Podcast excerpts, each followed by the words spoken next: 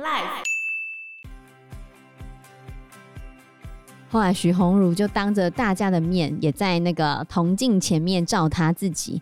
所有人都看到镜子里的他，头戴着皇冠，身穿着龙袍，看起来就像皇帝一样。大家都你看看我，我看看你，十分的惊讶。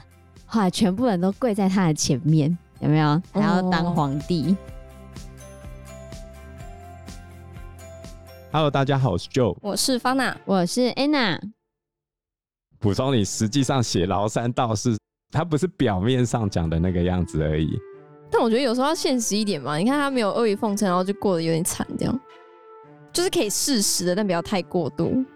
他就说你这损庸世志，我跟你讲，就 他没办法接受啊，他没办法接受，他觉得就是要忠言逆耳，这种人就是很白目。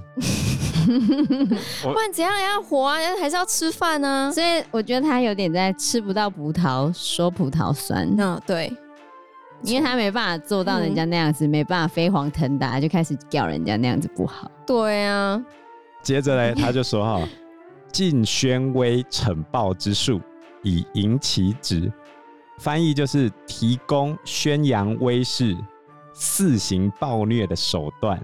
来迎合这些在上位者的心意，比如说在上位者，我现在很有钱，或者我是大官，就想要掐呀，不然大家都不知道我多厉害嘛，对不对？所以我就告诉大官，你可以用什么方式啊，大家会很感谢你。我用现代的方式来讲的话，比如说啊，我告诉这个大官，你可以办什么活动啊，大家会很兴奋的来参加。哦，县长好，盖公园。大家最喜欢公园，但是不要盖错，盖到棒球场就糟糕了。哎呀，然后接着他就讲说，代之曰，代就是一个密字旁旁边台湾的台，简写的那个台，代的意思就是欺骗，就是欺骗在上位者，跟他说吼，执此术也以往，可以横行而无碍，就是说你照这个方法去做吼，你。鱼肉乡里呀，做这些坏事都没有关系。比如说，你现在收购农地呀，利用你的威势收购农地，那我们要怎么把钱捞回来呢？在上面倒一些砂石啊，经营砂石业啊，或者去从事环保行业啊，收垃圾啊，好，这些你就可以。赚得饱饱的，大家又尊敬你，可以出来选个议长，出来选个县长，这个样子。呃，你好像影射某个不小心划破人家肚皮的人哦。啊，他没有做环保行业哦。哦，对不起，我误会了。他只把人家肚皮划破。接着，蒲松龄要继续说：出事未尝不小笑。另外一个写法就是未尝不少效，也就是说，刚用这些方法的时候。其实会有一些小小的效果，也不会说你都看不到的。遂为天下之大，举可以如是行矣。在一个小地方这样做，以为全天下都可以这样搞。举例来说，我想要表现出我的威势，还有对上位者的忠诚，我就开始全面核酸，把你家门焊死。可不可以显示出我的威势？你们都不敢出来。于是把这个方法推行到全国，大家就不断的核酸，核到爆哦。所以这几天那个魔兽 Howard 就来台湾打篮球嘛。嗯，他为什么不选择 CBA？就是怕这个核酸嘛，会封控嘛，不能出门嘛。所以你在自己家里面可以横行无阻，不代表你走出门，大家都会鸟你。没错，蒲松龄就要讲这个。接着他回到崂山道士的故事。崂山道士的故事最后就是他撞墙了嘛，他就在讲哦，事不至触硬壁而颠绝，就是如果你没有碰壁啊，跌倒的话，你绝对不会罢休的，你会坚持肩扛两百斤，十里不换肩，然后最后撞到墙壁为止。你就算这样呛中国，中国也不会怎样啊。所以他在讲崂山道士的时候，除了去影射政治上的这件事情之外，其实崂山道士一开始就有跟你讲，他怎样才能够让这个法术生效。不要太夸张，哎、欸，不是不要太夸张，是不要虚张声势，不要炫耀。对啊，要淡泊名利，没错。所以他是在强调道德的修养，嗯道德跟这个工具是绑在一起的。当你没有道德的时候，你是无法驾驭这个工具的。没错，辛苦的砍柴割草，这个才是事实发生的事情。你必须接受你现实中所发生的一切，培养你的德性，你才可能能够施行这些幻术。而这些幻术是真的吗？其实是假的。根本是什么？根本是你要持身，你要修养自己的道德，让自己做得更好嘛。就这样，亡妻他能够去修行，其实他没有什么后顾之忧嘛。那道士要求他什么？修心。可是呢，修心的方式是必须要去透过肉体的劳动来磨练。可是王七追求的是什么？他追求的是享乐。所以你有没有发现，王七其实是现代人？哦，有点像。其实蒲松龄最后那一段意识誓约，就是在骂我们现代人。道士才是他想要的那样，告诉你实话。他从一开始就看出来你不行啊。对。所以按照蒲松龄的概念，我们现代人全部都不行啊。没有道德，因为我们不懂得禁欲，我们无法克制自己的欲望。我们已经放弃所有心性的制约，所以我们会划手机。你放假的时候划手机，哎、欸，一路划到晚上去。像我有一个学生，他白天可以一睡不起，连下课都在睡哦。哦。然后他放学之后就有精神了，打电动、玩手机，对啊？玩到睡觉，然后隔天再来学校继续睡。他这样应该很有钱吧？要么就很有钱，要么就很穷。所以我来引述一段。近代传播学大师尼尔波兹曼讲过的话，好，他说：“一切的公众话语啊，大家讲的话，逐渐以娱乐的方式出现，然后成为我们的文化精神。于是呢，我们的政治、宗教、新闻、体育、教育跟商业，都成为了娱乐的附庸。我们做的所有事情，都是为了娱乐。结果是什么呢？”我们的人类成为一个娱乐致死的物种，娱乐万岁！人活着就是要快乐啊，不然呢？磨练你的心性啊，很累，痛苦啊，痛苦。所以我们娱乐致死吧。所以你可以发现，我们现代人的概念跟蒲松龄完全不一样嘛。我们现代人的概念最好是一路玩到挂。对啊，是吗？我觉得这跟年纪有点关吧。比如说你前面已经玩的很累，然后后面。到有点年纪，你才知道哦，好像该修身养性，或者是这件事情蛮重要的。那就是你个人心性的提升啊。哦，对，这都回到我很喜欢讲的一个问题，就是某候选人讲说，哈，竹北人走在路上，大家都有个一亿八千万，有吗？当然没有啊，我在拉低竹北的平均，可怜呐、啊。好，那问题就来了，你的生活品质跟你的人生的品质。是用钱来衡量的吗？也许钱是一个向度，嗯，但它并不是所有的向度。呃，应该说，很有钱的人难道就不会活得很痛苦吗？或者是很没钱的人，每天都在做肉体劳作的人，他不能过得很快乐吗？那你到底要的是怎样的人生？每个人要的不一样，钱不是唯一的向度，对，对吧？就好像我学生这几天买了一个。Easy 拖鞋吗？鞋子哦，鞋子一万六千多，贵贵贵。然后我就跟他讲说：“你穿了之后有比较会打球吗？”他说：“没有啊。” 然后我就说：“那有比较会跑步吗？”然后他就给我看一下他的底部，我就说：“这没什么抓地力吧？”然后他就说：“我又不跑步。”那买那么贵的鞋子要干嘛？好看，穿给别人看的。对，哦。然后我就哦。原来如此，嗯，所以重点不在于这双鞋好不好看，重点在于他需要花那么多钱。那你如果不被这个资本主义的陷阱给骗了，那你生活有过得比较差吗？他穿鞋，我也穿鞋啊，对不对？是啊，就这样，嗯、没错。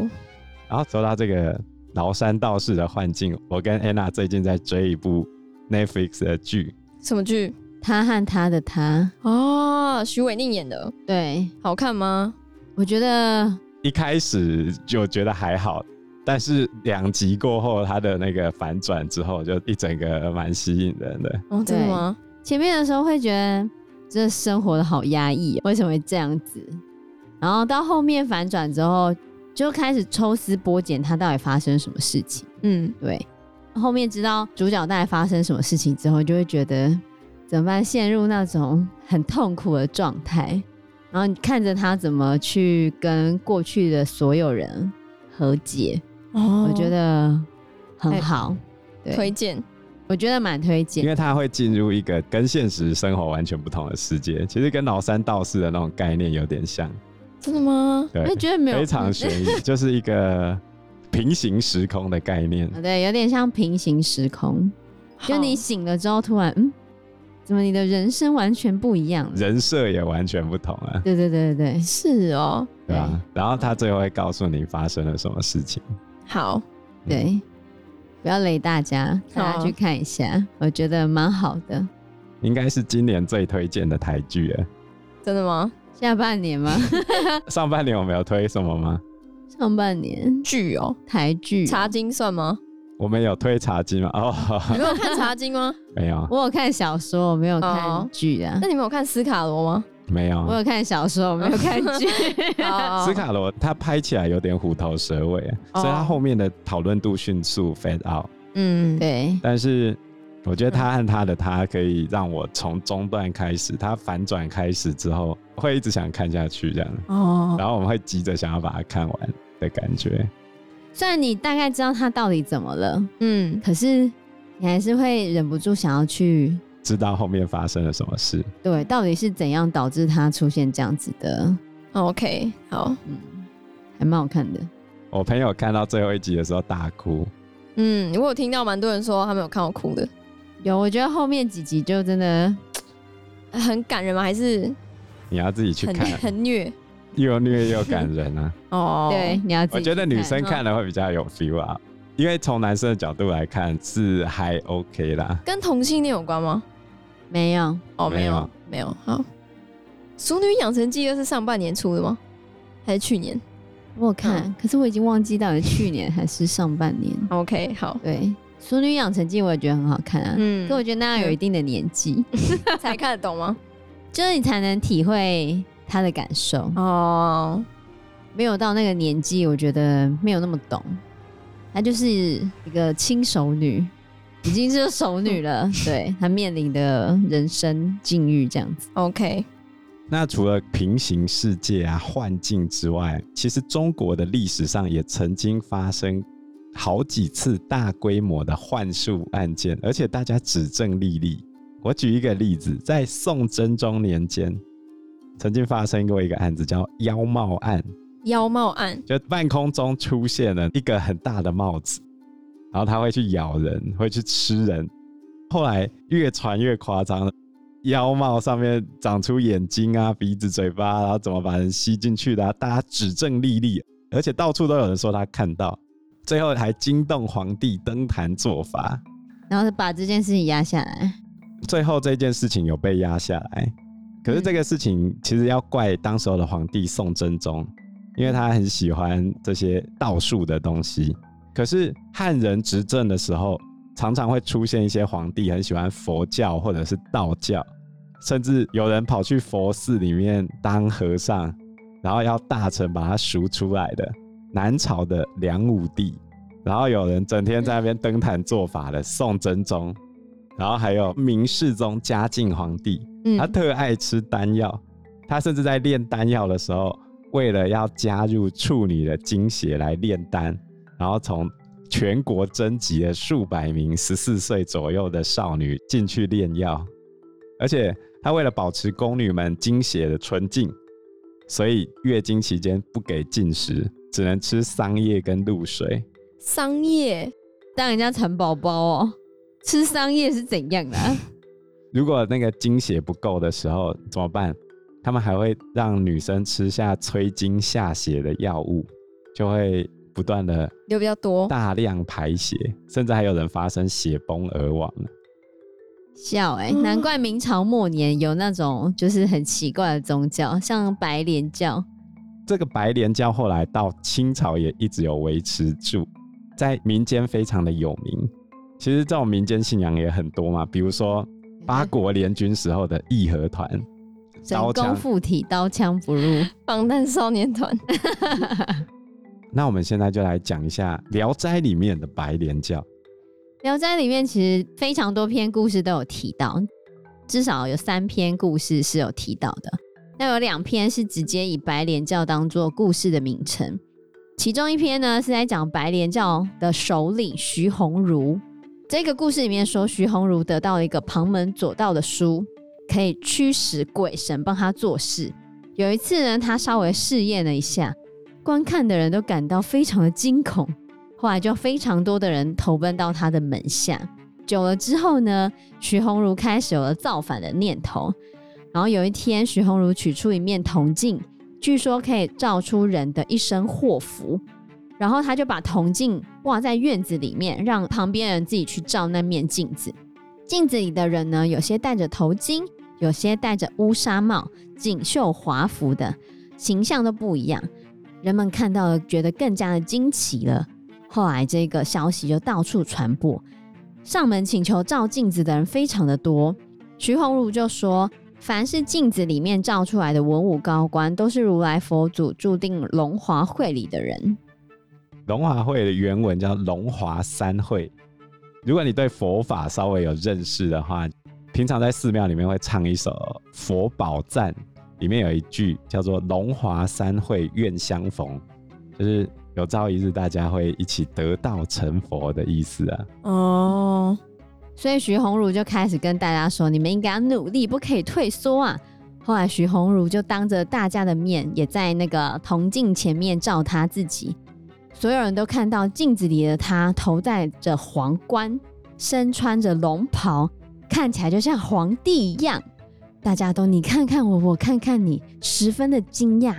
后来全部人都跪在他的前面，有没有？还要当皇帝。哦于是呢，徐鸿儒打起旗帜开始造反，大家都非常雀跃的跟随着他，希望跟着徐鸿儒造反之后，可以像镜子里面的高官一样。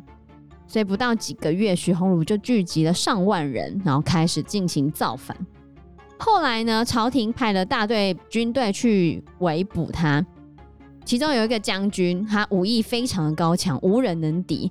白莲教里面竟然派出两个少女跟那个将军交战，那两个少女呢是使双刀的哦，就是拿着双手二刀流，二刀流哈，然后那双刀非常的锋利，然后这两个少女还骑着高头大马，非常的威武，然后他们飘忽不定的跑来跑去，从早上一直跟那个将军杀到傍晚，少女没有办法杀害那个将军，那个将军也没有办法赢得胜利。后来他们这样厮杀了三天之后，将军累得精疲力尽，最后气喘而亡。不过许鸿儒到最后还是兵败被杀了。当抓到许鸿儒的同伙拷问的时候，才知道原来少女用的是木刀，而且他们骑的竟然是木凳子。所以说啊，假的兵马都可以累死了，真的将军真的太奇特了。哦、嗯，这是有关白莲教里面徐鸿儒的一篇故事。那徐鸿儒这个人是真的存在的，真的存在，并不是他杜撰的人哦。他出生的时间是在明武宗天启二年，也就是明朝的尾端。那他在山东这个地方高举反旗，要来反抗明朝。他叫做中心福列地 Friday。你确定？中心福列地，乱说。福就是幸福的福。列就是下面有四点火的那个列，然后它还有年号叫做大成兴盛、巨大成功、高兴胜利，而且山东这边的农民哦还很相信他哦，大家哈很多人很多人期待老婆啊小孩啊，牵着他家的牛，还有他家的牛车，自己准备粮草饭菜，全部都去找这个 Crazy Friday。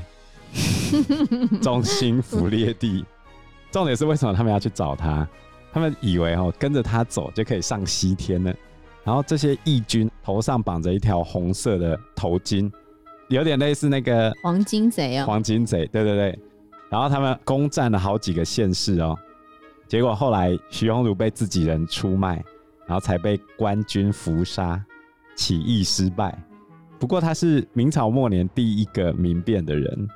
那这个白莲教其实流传非常久，你如果要追溯到白莲教最早最早的时候，它的主要源流要追溯到宋高宗去了。宋高宗绍兴三年，也就是西元一千一百三十三年，一直维持到清朝要灭亡的庚子拳乱、哦，义和团，都跟白莲教有关。都跟白莲教有关。对，它是白莲教的一个支会造成的，哦、所以你看白莲教流传多广。而且我跟你打赌，白莲教并没有消失。到现在吗？我觉得应该没有消失。怎么说？那就是地下化。比如说清末民初的时候，很多地下帮会现在都还在，只是你不知道它在运作。举例来说，举一个最有名的天地会。天地会，它换名字还在运作啊。嗯。天地会总舵主陈近南，为人不是陈近南，便称英雄也枉然的那个天地会。你小时候看太多，他是真的有啊。哦。因为时间关系，我们这一集节目就到这边喽。有任何的建议都可以在留言区告诉我们，或者是直接在 Facebook 或者是 IG 留言我们，我们都会回应你哦。喜欢我们节目的话，欢迎按赞、订阅、加分享。如果喜欢我们今天的内容的话，也欢迎赞助我们一杯咖啡的钱，让我们可以走得更长更久。谢谢大家，谢谢大家，拜拜，拜拜，拜拜。